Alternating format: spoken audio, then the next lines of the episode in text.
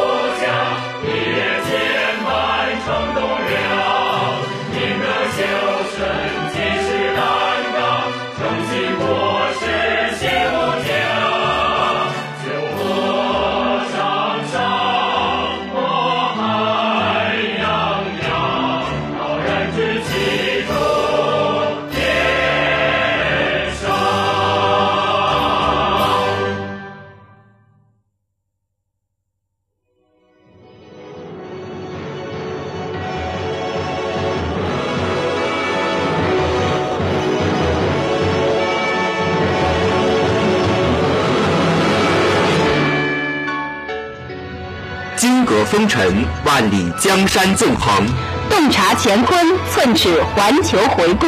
览国际风云，聚时政热点，书风流人物，画当代传奇。一切尽在周一中午，国政时事。国政时事。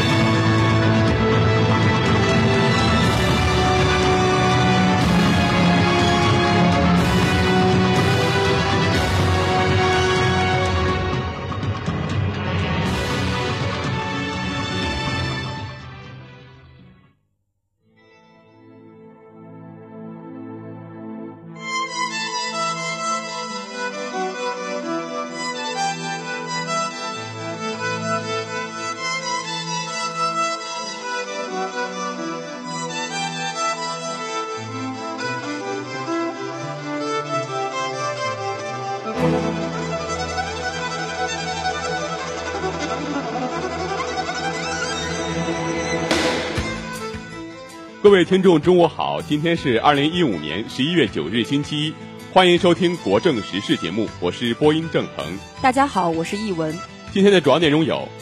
两岸领导人习近平、马英九七日下午在新加坡历史性会面；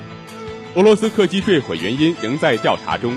调查人员认为是恐怖袭击致使客机坠毁。精彩节目稍后呈上。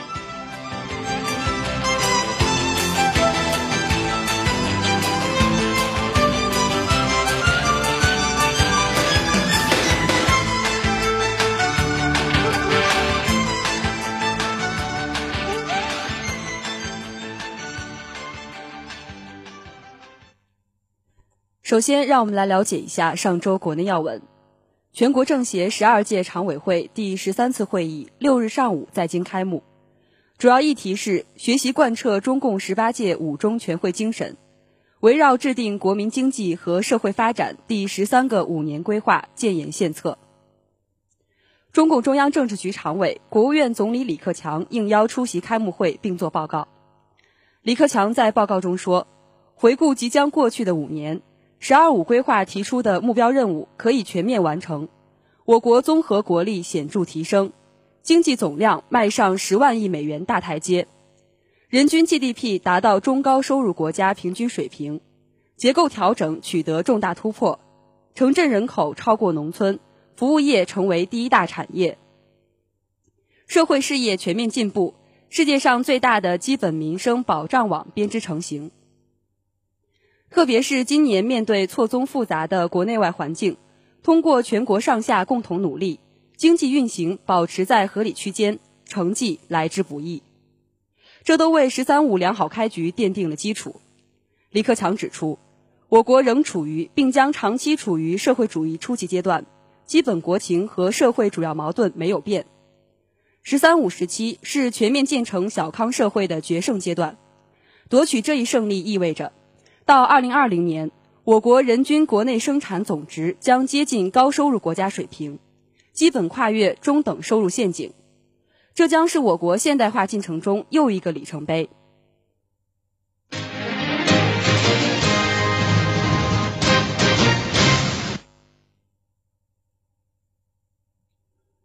十二届全国人大常委会第十七次会议于四日闭幕。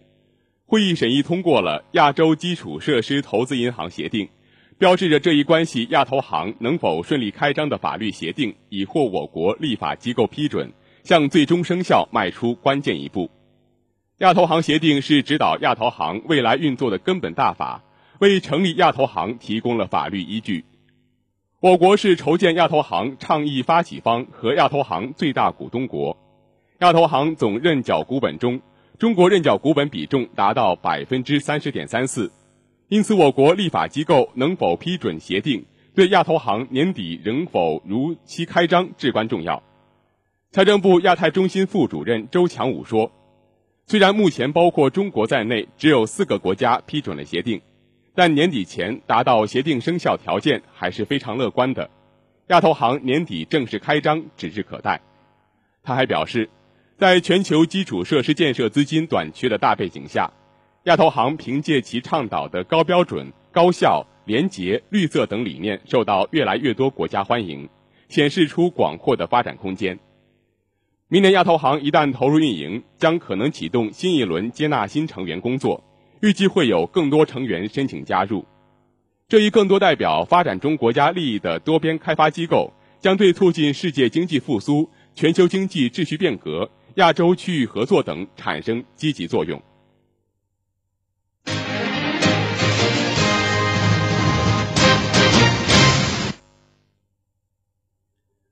香港特区政府商务及经济发展局局长苏锦良六日表示，上月发生有内地游客在港因购物问题遇袭身亡，特区政府非常重视。经讨论，将推行六项措施，加强规范管理内地旅行团。包括打击影子团友，即要求本地接待旅行社向香港旅游业议会提供团友及领队名单，供旅游业议会抽查。海关将加强巡查店铺及执法，并向旅客派发有关保障消费者的传单。此外，旅游业议会将抽查香港接待旅行社与内地组团社之间的合同，打击业内以低于服务成本的价格接待内地团。若发现有旅行团涉及零付团费，会向内地旅游部门反映。被抽查的香港旅行社需于指定时间内提交合同，否则将会被处分。另三项措施为：海关设立诚信购物计划，并邀请相关店铺参加，商讨在符合竞争法的前提下，向消费者提供招待内地旅游团服务成本的资讯，提高市场透明度。加强与内地旅游部门的合作等。苏锦良表示，商务及经济发展局将与旅游业议会紧密联系，确保尽快落实有关措施。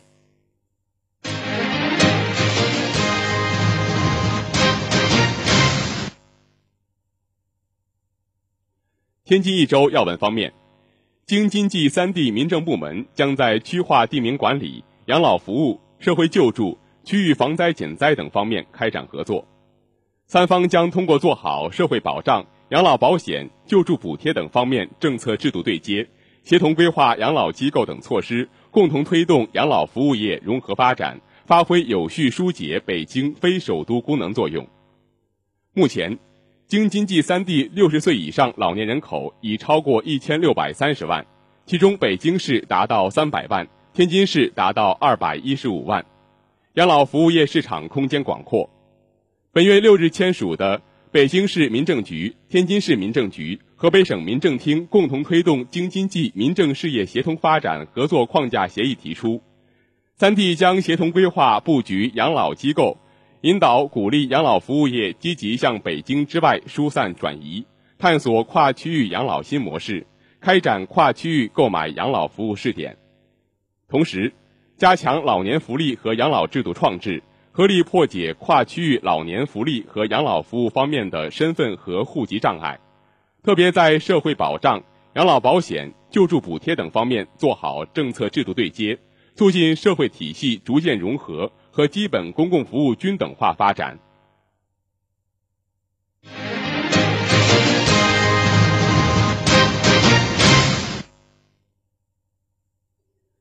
下面让我们来了解一下上周国际要闻。美国总统奥巴马五日通知美国国会，他有意签署跨太平洋伙伴关系协定 （TPP）。按照美国国内法律流程，国会将在接下来的九十天对 TPP 协定进行审议。奥巴马是在当天早些时候，美国贸易代表办公室公布 TPP 协定全文后通知国会的。他在写给国会参众两院领导人的信中说。奥巴马政府期待与国会共同起草立法来批准和落实 TPP 协定。根据美国国会今年六月底通过的贸易促进授权法案，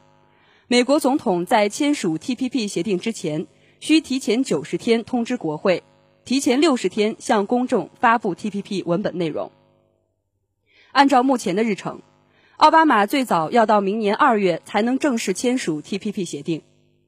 签署该协定后，美国国际贸易委员会将拥有至多一百零五天的时间来完成 TPP 协定对美国经济影响的分析报告，作为国会立法的参考。与此同时，奥巴马政府将与国会领导人合作起草履行 TPP 协定的法案。因为贸易协定本身并不能成为美国法律，国会需要通过新的法案对原来的一些法律条款进行调整，以履行 TPP 协定中新的贸易义务。法案起草完成后，国会将对此进行辩论和投票。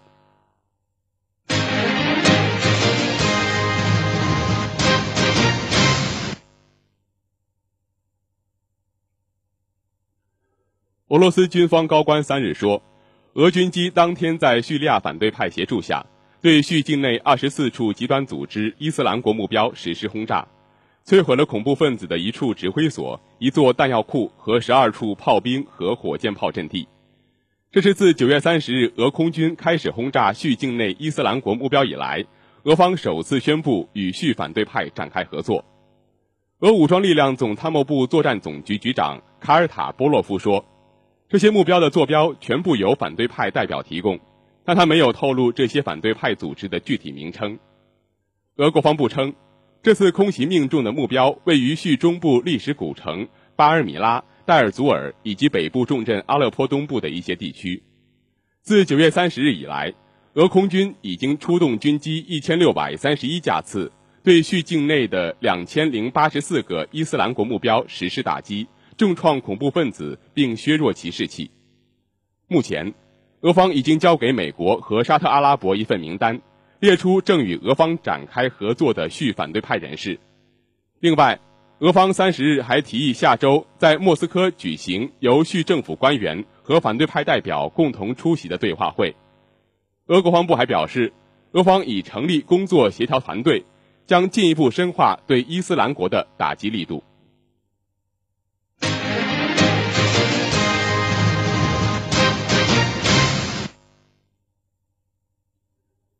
马尔代夫总检察长阿尼尔四日证实，鉴于目前马尔代夫国家和公共安全所面临的威胁，总统亚明于当天宣布，从当地时间四日中午十二时起，马尔代夫进入全国紧急状态，为期三十天。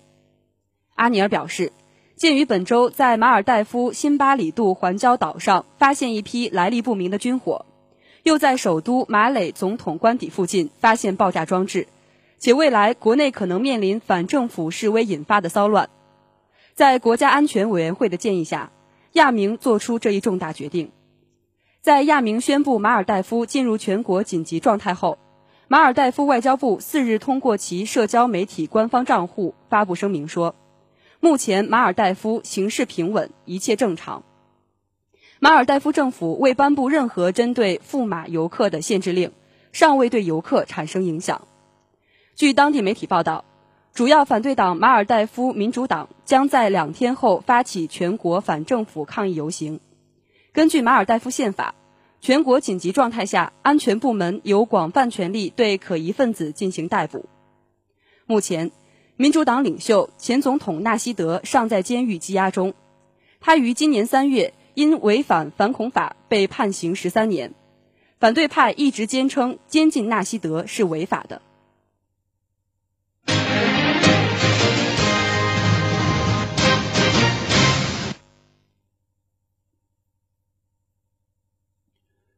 美国国会研究服务部近日发布《日美关系国会的议题报告》，报告认为，美国一直在维持平衡。深化盟友关系作为从重返亚太战略的一部分，同时默默地向日本施压，以避免其扰乱地区关系。报告中说，很多人认为日美同盟自冷战后就失去了战略上存在的理由。不过，现在这种同盟在塑造中国崛起的环境上找到了新的指导原则。日本政局的持续性和安倍实施的诸多有利于美国的政策。使日美合作以及谋划更广层次的地区事务的基础更加牢靠，但安倍及其幕僚在历史问题上的言行恶化了地区关系。报告对安倍在历史问题上的立场颇为忧虑，表示安倍在一系列问题上的民族主义情绪比前几任首相更重，在中国和韩国树立了非常负面的形象。由于日韩关系紧张。危害了美国通过美日韩联盟管理中国崛起和朝鲜问题的利益。报告还指出，美日防务合作最近几十年得以改善，原因归结于两国不断调整军事关系，应对新的安全挑战，比如朝鲜的弹道导弹和日中在岛屿问题上的对峙。报告还对日本政府与冲绳县的对立可能导致美军普天舰机场搬迁计划出现延误表示了担忧。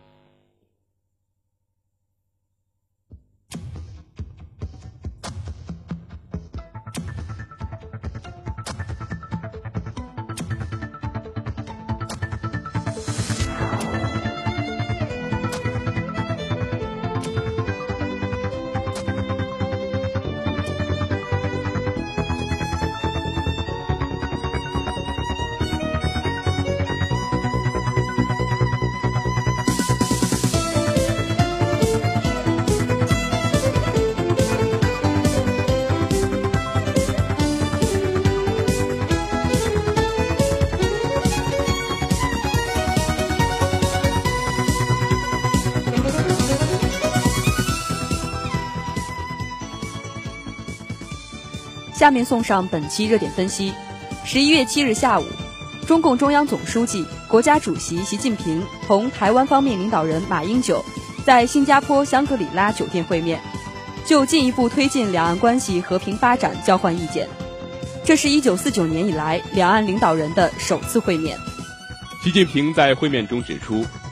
两岸领导人见面翻开了两岸关系历史性的一页，历史将会记住今天。二零零八年以来，两岸关系走上和平发展道路。过去七年，台海局势安定祥和，两岸关系发展成果丰硕，两岸双方和广大同胞为此付出大量心血。正因为有了这七年的积累，两岸双方才能迈出今天这历史性的一步。习近平指出，两岸关系六十六年的发展历程表明，不管两岸同胞经历过多少风雨，有过多长时间的隔绝。没有任何力量能把我们分开。当前，两岸关系发展面临方向和道路的抉择，两岸双方应该从两岸关系发展历程中得到启迪，以对民族负责、对历史负责的担当，做出经得起历史检验的正确选择。面对新形势，站在两岸关系发展的新起点上，两岸双方应该胸怀民族整体利益，紧跟时代前进步伐。携手巩固两岸关系和平发展大格局，共同实现中华民族伟大复兴。习近平就此提出四点意见：第一，坚持两岸共同政治基础不动摇。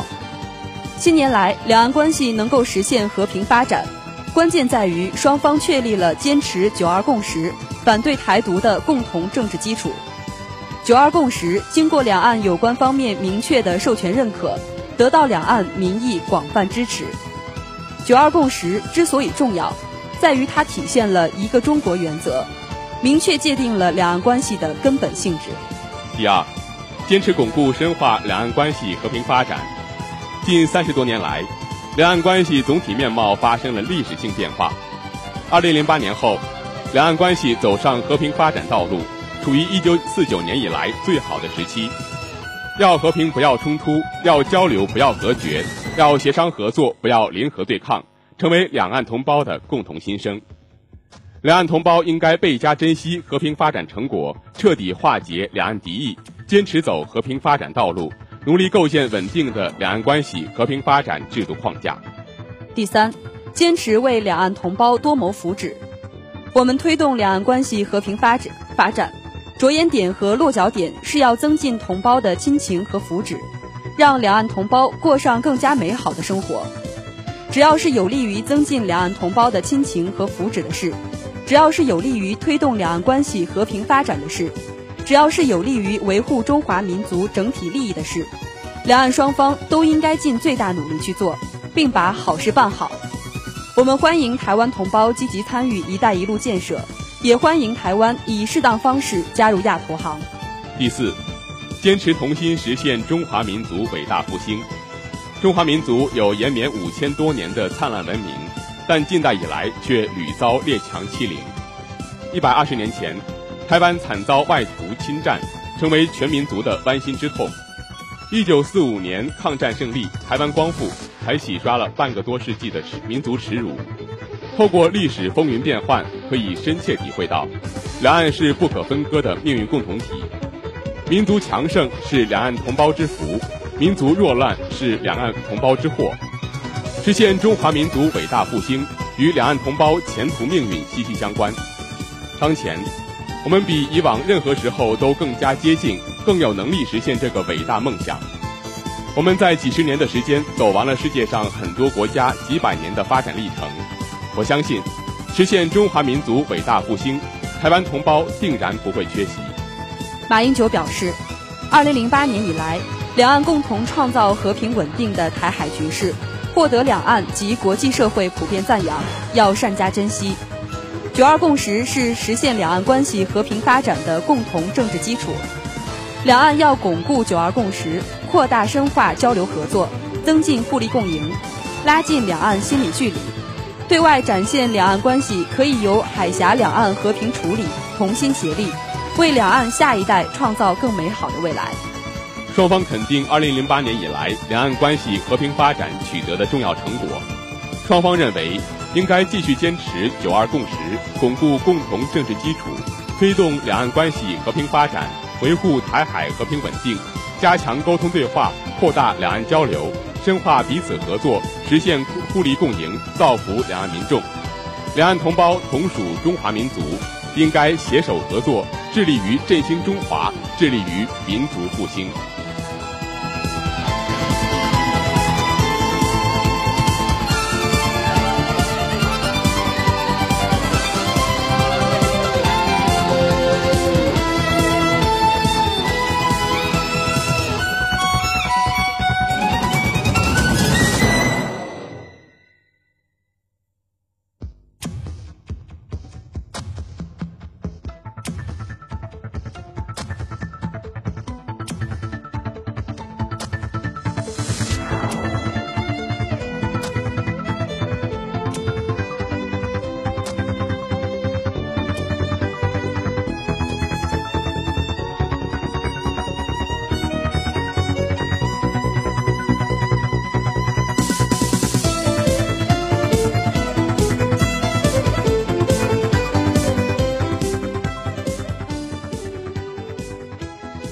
一日发生的俄罗斯客机坠毁事件有了最新进展。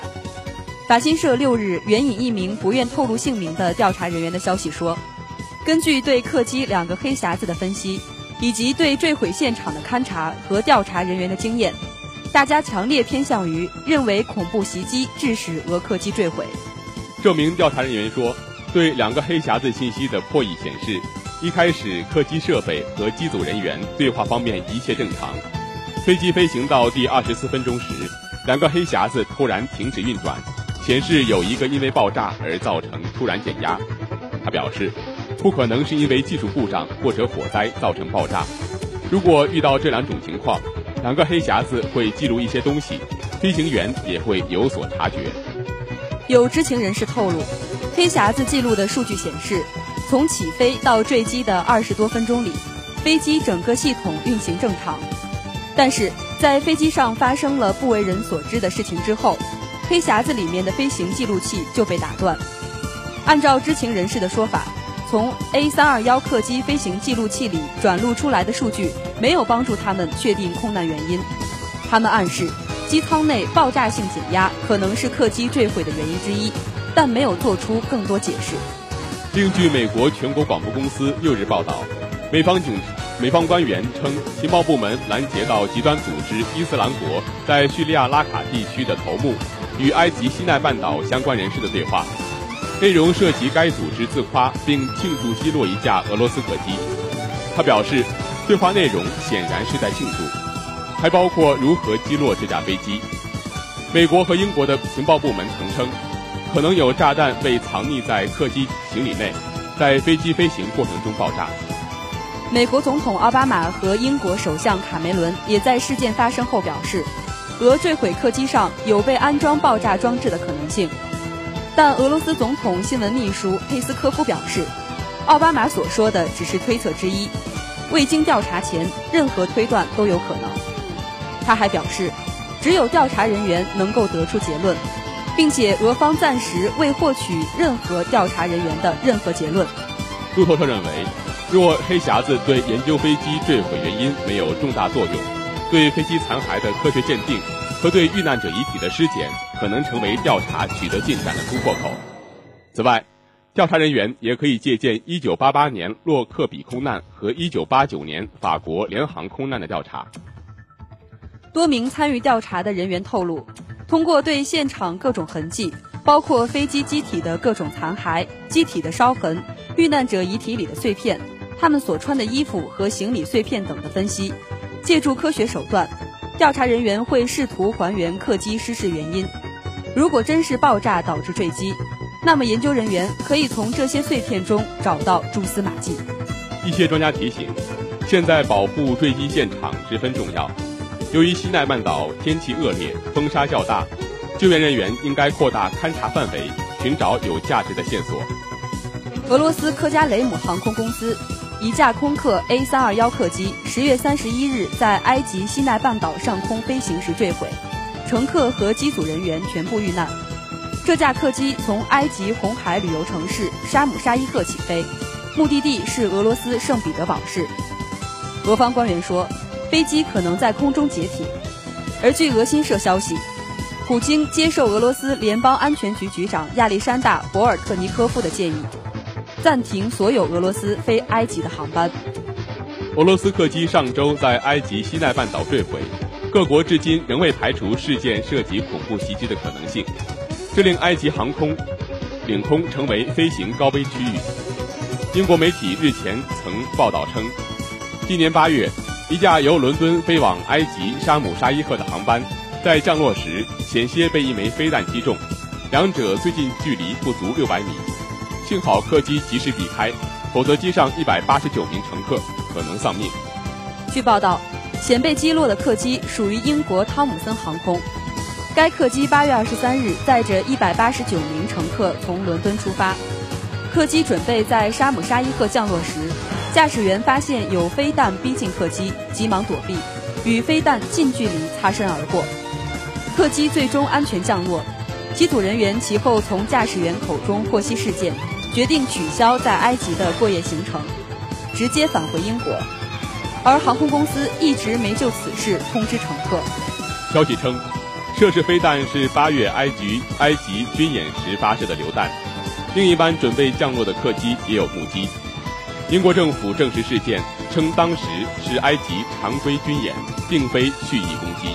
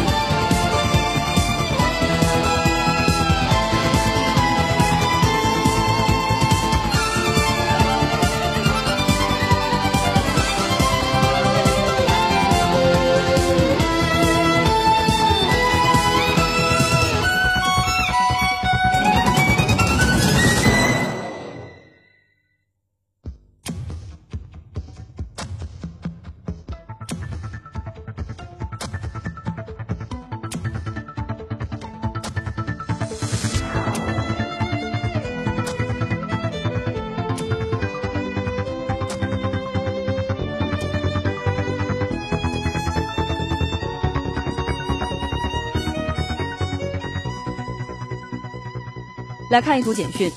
证监会新闻发言人邓葛十一月六日表示，首次公开发行股票修订草案等将向社会征求意见。征求意见结束后，经过修改正式发布。此次完善新股发行制度，证监会会重点围绕巨额资金打新、简化发行审核条件、强化中介机构责任、加大投资者合法权益保护等事项，提出了进一步改革完善新股发行制度的政策措施。国务院办公厅关于加强互联网领域侵权假冒行为治理的意见日前公开，意见对监管重点、落实企业责任、加强执法协作、健全长效机制等方面做出了做出了具体部署。意见指出，用三年左右时间，有效遏制互联网领域侵权假冒行为。韩国总统朴槿惠二日与日本首相安倍晋三在首尔举行会晤。这是两人上台之后的第一次正式会谈。此前因历史问题以及领土争端，韩日首脑峰会已中断三年半之久。这场会谈共进行了一百分钟，其中两人的单独会谈比预定时间延长了三十分钟。但会谈之后，双方没有共进午餐，没有共同会见记者，没有发表共同声明。世卫组织七日发表声明宣布。埃博拉病毒的传播在塞拉利昂已经停止。继利比里亚之后，塞拉利昂成为第二个结束疫情的西非埃博拉主要疫情国。自去年五月塞拉利昂报告首位埃博拉病例以来，塞拉利昂累计发现八千七百零四人感染埃博拉病毒，死亡三千五百八十九人，其中医护人员死亡二百二十一人。